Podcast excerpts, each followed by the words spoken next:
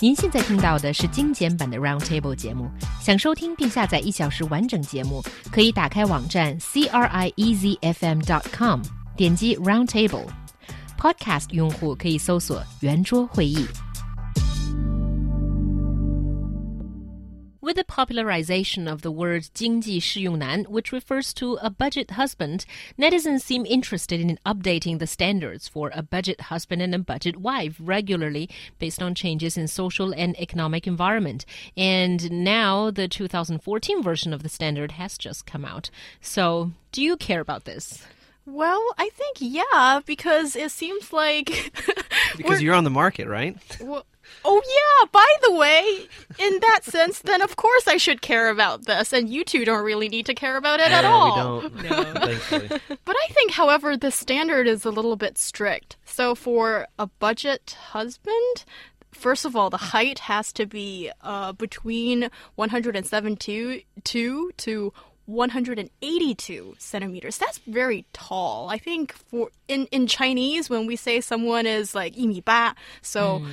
uh, is taller than 180 centimeters, that's already like going into a different league, you know. When exactly. that's like you know, check on the uh, list, and uh, that's usually somebody pretty desirable. I think that's like sort of above this standard. But anyway, it just seems like the standard is pretty difficult to meet for a lot of uh, guys and girls, actually, and they're criticizing this standard online a lot. Yeah, it doesn't make any sense. I mean, 172. I mean, average height. That's that. So 170, which I am, is five five seven, mm. which is average height almost all around the world. I mean, for men. I mean, in in general, I mean, five seven, five six, five seven, mm-hmm. five eight is is about average. I mean, worldwide. Um, and so I so the idea that somehow you know myself 170 centimeters is too short. It doesn't really make much sense. Um, and especially you know i i know quite a few chinese men who are just a little bit shorter than me. Not too much shorter but a little bit shorter than i am. And so the idea that i'm too short doesn't really doesn't really jibe at all but i think i think that really i mean you have to take kind of you know take it for what it is this is not like people i mean at least i hope uh, people don't really take this seriously. I mean, they're not going to be mm-hmm. saying, "Oh, okay, well, I guess because you're actually 183 and you only make and you make 11,000 renminbi, you're not sorry. You're just I, I'm I, I'm no, you're not you're not checking the boxes. I'm not. We're not. We can't. We can't see each other. No. Sorry. Yeah, and just to stay with the. Uh, physicality of things. I mean, the standard for women is is not right either. So the height is 161 to 169 centimeters. So you're not you're not budget. No, I'm not. I'm you're too above tall. Budget. You're too tall. I'm too tall.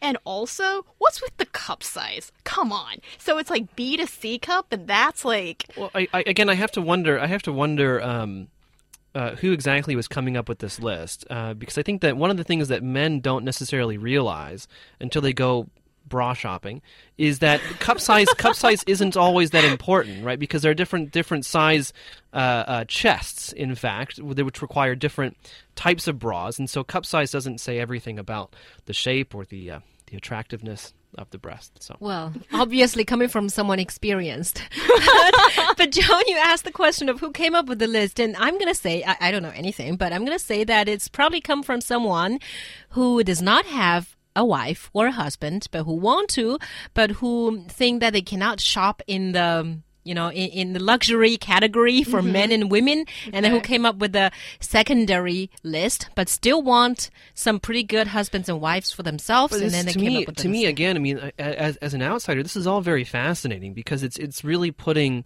you know. Um, kind of like a, a, an economic analysis when it when it comes to uh, finding a mate. So it's like buying a car, right? And so this this this is what I want when I want when I go buy a car. You know, I want yeah. uh, well, I can't afford leather seats, so I want uh, I want like cotton seats or whatever it is that they're made from. Mm. You know, um, I can't I can't I can't afford you know the, the, the high class stereo, so I'll just take like the regular stereo that, that that comes with it. But oh well, actually, but I uh, but I really want a certain type of tire. Well, I can afford to pay for those tires, but I can't afford to pay for other parts. You know, so this so this idea of you know having like a shopping list almost of like qualities that you have to tick off. It, it is like going around shopping for like a house or a car or something. But there are so many qualities that's on the list that's so very difficult to measure. And it is a checklist, but I think it's actually far more difficult to determine what the result is than actually, you know, maybe shopping for a car or an apartment. Well, it seems like for the the standard for both the men, uh, budget men and women, the last category is that you have to be faith, faithful to love and to marriage and be responsible for your your your your love and marriage and that kind of thing. I think it's yeah, I see the idealism from all of this, but um it just really does seem like it's someone that really hasn't really had all that experience in the dating market that came up with all this. Yeah. Yeah, but in the end, I mean, all all, the, all they're really trying to do is, is qualify what it, what it is that what it, what is it that makes a normal person, a normal single young person in China, and you know, for at least when it comes to like the salary stuff, I think they're pretty close. I mean, three thousand and ten thousand. I think that really does kind of characterize the huge range that we see in in young single people these days. Um, but just in general, I mean, that I think all, that's all they're really trying to do is define what is normal, quote unquote. What is ordinary? What what is you know not not not really amazing and beautiful and like really rich, and not ugly and poor. You know. Yeah, That's so sad the way you put it. But I think yes, this is probably uh, talking about the majority of people. Or if we say, let's say the dating market is sort of the shape of an olive, and then so you get the the the luxury. a bell, a bell curve. It's a bell curve. Okay, okay. Well, well, you know, the majority is in the middle, and that's like the most number of people. And I think it's kind of nice to see that, uh, you know, this is targeting like the majority of people, like us. It's not really just about, you know, the buzz all, all around the, uh, the super rich, the Yeah. beautiful, and, you know, let's sort of like put our feet down and look at ordinary folks just like ourselves. yeah, no.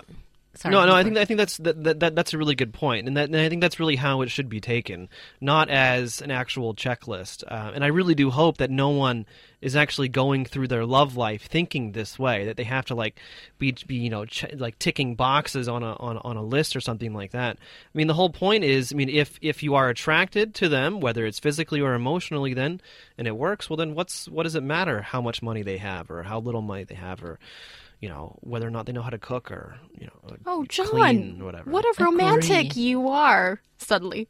well, we should all be. I mean, I think some of these qualities in terms of personality and you know being good to parents, being decent, or you know being not uh, not speaking foul words, these are pretty good requirements. And I I actually think they should be putting these first instead of the, your height and weight and cup size and things like that. These should be the last things that you consider when you find a husband. But I do. I mean, in terms of cup size, I really do have to wonder. So does it mean like you're fixated on that. smaller smaller is higher class or bigger is is higher class? What don't- you think? I don't know. It As has to be proportional. I think that's no, but the but in key. term but in terms of this ranking, like if we were to come up with like the the like the low cost and like the budget that we have now and like the luxury, where would where would cup size be in all of that?